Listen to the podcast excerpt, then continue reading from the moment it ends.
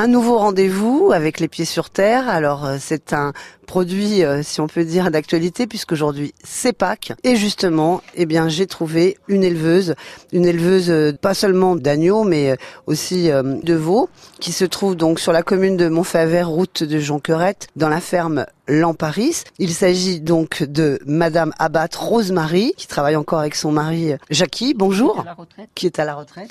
Oui, bonjour. Alors votre mari est à la retraite, mais bon, je suis venue ici, il travaille encore. Hein. Ah ben il m'aide un peu quand même. Hein. Il faut bien, parce que toute seule, je sais pas si j'arriverai à m'en sortir. Hein. Alors est-ce que c'est une histoire de famille, euh, cet agneau de Provence, euh, ou pas? Si, à la base, mon mari était déjà euh, fils d'exploitant, enfin d'éleveur. Son père était éleveur, son grand-père aussi. Et vous avez toujours été dans cette ferme-là? Non, on l'a acheté il y a 32 ans et on a quand même beaucoup galéré pour la, la voir, quoi. Et pour l'aménager. Mais il y avait du terrain là quand même, c'est important pour nourrir tous ces agneaux et ces veaux. Ah ben oui, il y avait un peu de prés et puis on en a en location. Après, on a des terres en dehors de l'exploitation, euh, dans le Gard, et puis sur euh, Ça, c'est quand ils partent justement un peu en transhumance, c'est ça? Ils y sont là à cette période ou pas? Non, pas encore là. On va les monter dans le Gard, dans les quartiers de printemps, et après, au mois de juin, le 19 juin, elles partent en transhumance sur le plateau d'Amparis, euh, dans les Hautes-Alpes.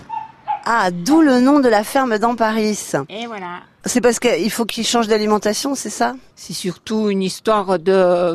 C'est pratique de dire on, va les mener euh, sur un alpage et puis laisser pousser les prés à Montfavet pour avoir le foin l'hiver, quoi. Ah oui, d'ailleurs, je l'ai vu, le foin, là, il y a du stock. Hein.